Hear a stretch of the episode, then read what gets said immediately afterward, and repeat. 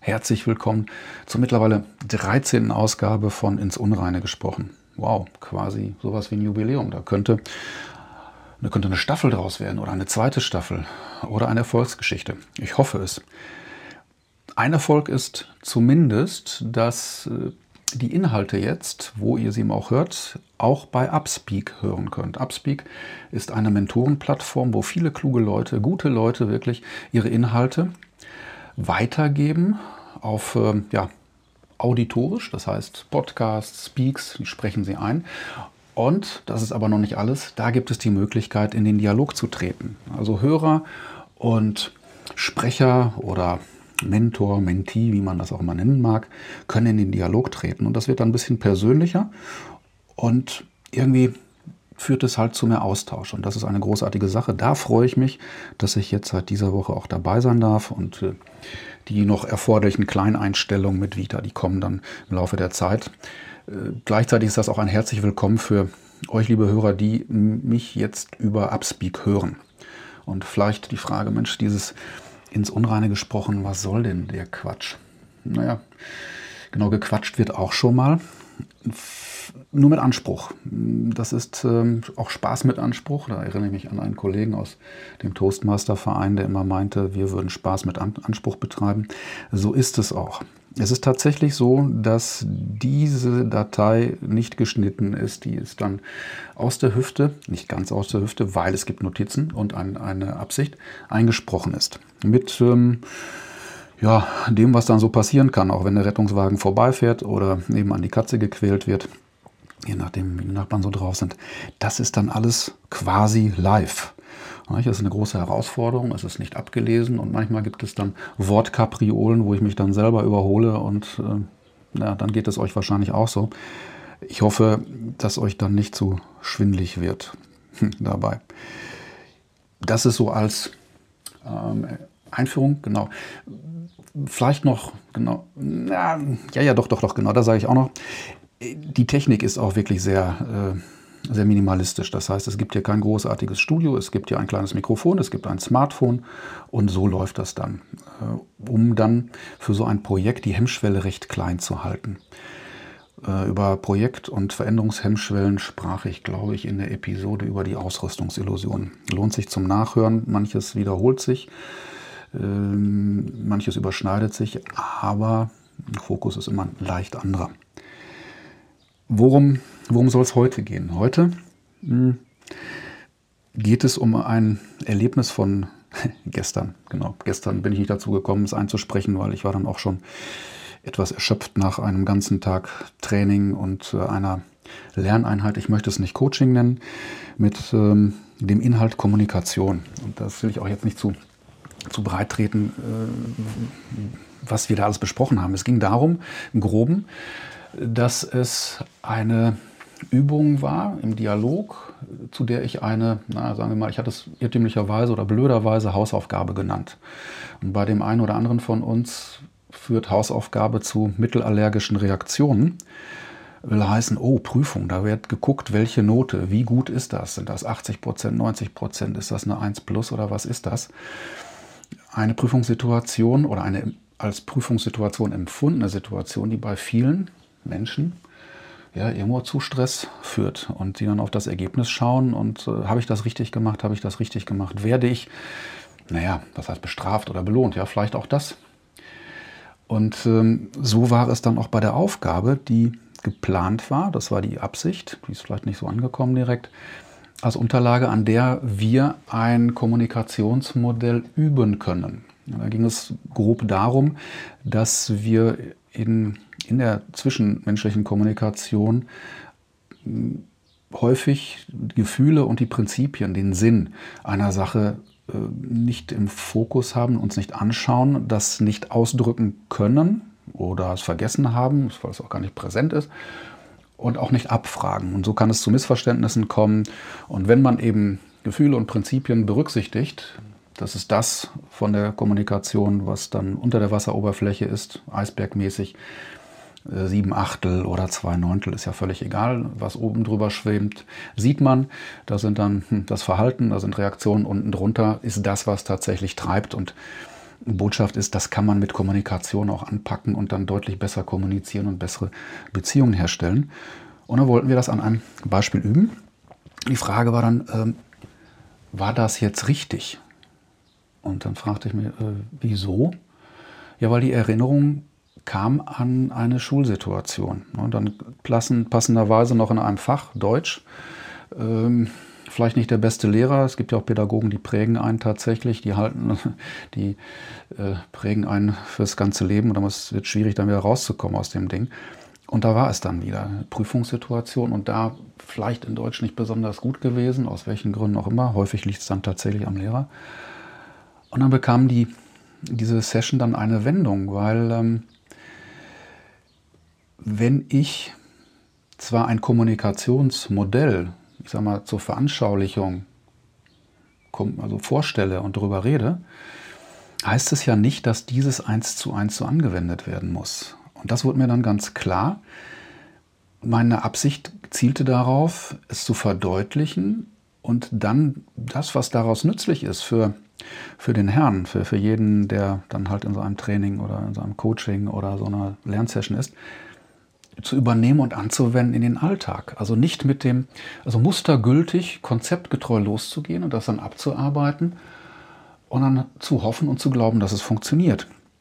Das ist tatsächlich in den seltensten Fällen so.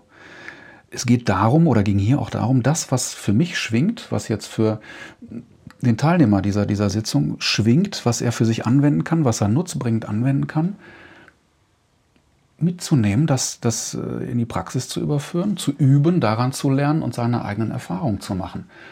Also eine Verantwortung für das Tun zu übernehmen und selbst lernen. Das ist bei dem Abarbeiten von Checklisten von Plänen verdammt schwierig. Das wirkt so gestelzt. Äh, das kann durchaus die Wirkung verfehlen, weil, weil wenn, wenn die Idee dahinter steckt, wenn ich das genauso befolge, das Erfolgsrezept, dann wird das schon klappen. Das ist meistens tatsächlich Bullshit. Es funktioniert dann, wenn man virtuos damit umgeht und das situativ und kontextabhängig und vom Gesprächspartner und der Situation abhängig einsetzt. Da fühlt sich doch jemand total veräppelt, wenn, wenn, äh, wenn ich mit einem Sieben-Punkte-Plan komme, den minutiös abarbeite, äh, auch wenn er, wenn er korrekt und richtig ist und auch erfolgversprechend ist. Das klappt in der Praxis so nicht. Und da fiel mir dann das, das asiatische, nein, das japanische Modell, der Weg zur Meisterschaft ein. Das ist eine wunderbare, ist das eine Parabel? Korrigiert mich, ich weiß nicht, ob das eine Parabel ist. Das besteht aus drei Stufen. Und die erste Stufe ist das sogenannte Shu und dann kommt das H und das Ri. Da kann man googeln, da gibt es eine ganze Menge Literatur dazu. Und wir waren an der Stufe Schuh angekommen. Schuh heißt Wesentlichen Regeln anwenden. Das ist ganz gut, wenn man bestimmten Mustern folgt oder wenn ein Prozess enorm wichtig für das Ergebnis ist. Nicht? Wenn man das ganz minutiös machen muss. Also, ich sag mal, eine Regel. Wenn, wenn der Pilot die Maschine checkt, äh, die haben ja zweifach oder dreifach Checks, wo dann auch eine Cross-Check gemacht wird, welche Hebel gezogen sind und welche Regler auf welcher Position stehen sollen. Das ist enorm wichtig. Das ist auch zum, hm, ich sag mal, für manche mechanischen Dinge schon wichtig. Ne? Das sollten wir nicht außer Acht lassen. Aber die nächste Stufe, das H, ist das Verstehen dieser Regeln. Ne? Das heißt, nicht nur anwenden, ich mache das jetzt, weil mir das jemand gesagt hat, oder wie im Fall der Schule, weil das jetzt verlangt ist, oder Schule, mein Gott, das kann ja auch an der Uni sein oder bei anderen Lernveranstaltungen, abhaken, aha, so und so viele Punkte richtig, ich bin gut. Das ähm, heißt nicht, dass ich das verstanden habe, dass ich den Sinn dahinter erkannt habe. Der wäre dann nötig, dieser Sinn, um das Modell anderen erklären zu können. Weil wenn ich nur die Regeln stumpf befolge, dann habe ich vielleicht ganz viele Punkte im Test, aber ich werde sie nicht anwenden, nicht vermitteln können. Das, wie soll das gehen? Denk mal drüber nach. Wie, wie soll das funktionieren? Und die nächste Stufe ist dann tatsächlich die Meisterschaft. Das heißt, auf Basis des Gelernten, ähm, der weiteren Stufen, die halt davor kamen, eigene Regeln, eigene Ideen zu entwickeln. Und da passt, da funktioniert dann auch Lernen, da funktioniert Veränderung, da passiert wirklich was Neues. Denn bis zu der zweiten Stufe, also das zu verstehen, entwickle ich ja nicht wirklich was Neues. Das heißt, ich kann es anwenden und verstehe es warum. Heißt allerdings nicht zwangsläufig, dass ich mich persönlich entwickle. Ne? Das ist beim Individuum. Das heißt für Unternehmen auch, wenn sie Modelle, Konzepte verstehen und anwenden und vielleicht die Mitarbeiter darin schulen, heißt es jetzt auch nicht, dass sie dadurch automatisch doch, sie könnten besser werden, aber jegliches Wachstum, ist das dadurch möglich? Nö, aufholen zu den anderen, die es auch schon so machen. Und da ist wirklich die Kunst, und deshalb ist dieses Modell, diese Parabel so wahnsinnig faszinierend für mich, auf der Basis des Gelernten und des Verstehens dann nachher tatsächlich die eigenen Regeln zu entwickeln. Zusammengefasst kann man sagen, die erste Stufe ist, wende die Regeln stumpf an, ne, funktioniert, Befehlsempfang, dann verstehe die Regeln oder verstehe das, was da dahinter steckt. Und das nächste ist, mach deine eigenen, mach dein Ding. Das ist die Empfehlung für Veränderung und für Lernen. Und das ist vielleicht auch die Empfehlung in diesen wuseligen Zeiten, mal zu schauen, was so wirklich mein Ding ist, die Zusammenhänge zu verstehen oder zu verstehen glauben und dann nachher anwenden und selber umzusetzen. Okay, das Risiko ist dann dabei, wie bei vielen Veränderungsthemen, hm, es funktioniert vielleicht nicht. Wobei, wenn ich nur auf der Schuhebene bin und Regeln anwende, heißt es ja auch nicht, dass sie funktionieren. Es kann funktionieren. Fünf-Punkte-Pläne können funktionieren. Sieben-Punkte-Pläne können funktionieren.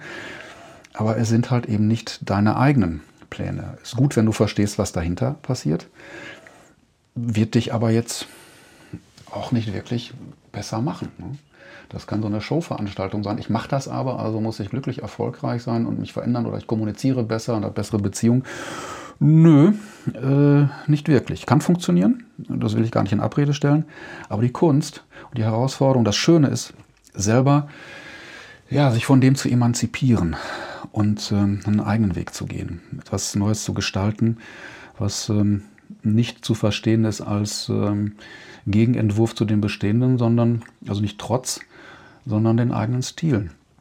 Ist äh, tatsächlich eine Herausforderung, aber es ist eine, eine schöne Sache. Und ihr merkt vielleicht, ich komme da so ein bisschen ins Schwärmen bei dem, dieses Selbstgestalten. Ja, durch die harte Schule der Regeln, des Befolgens, dann nachher verstehen, also viel zu lesen und viel mit Leuten zu sprechen und zu kapieren. Und dann sage ich, ja, ich mache mir jetzt aber mein eigenes Bild. Und das ist auch die Botschaft für heute. Oder zwei Botschaften eigentlich.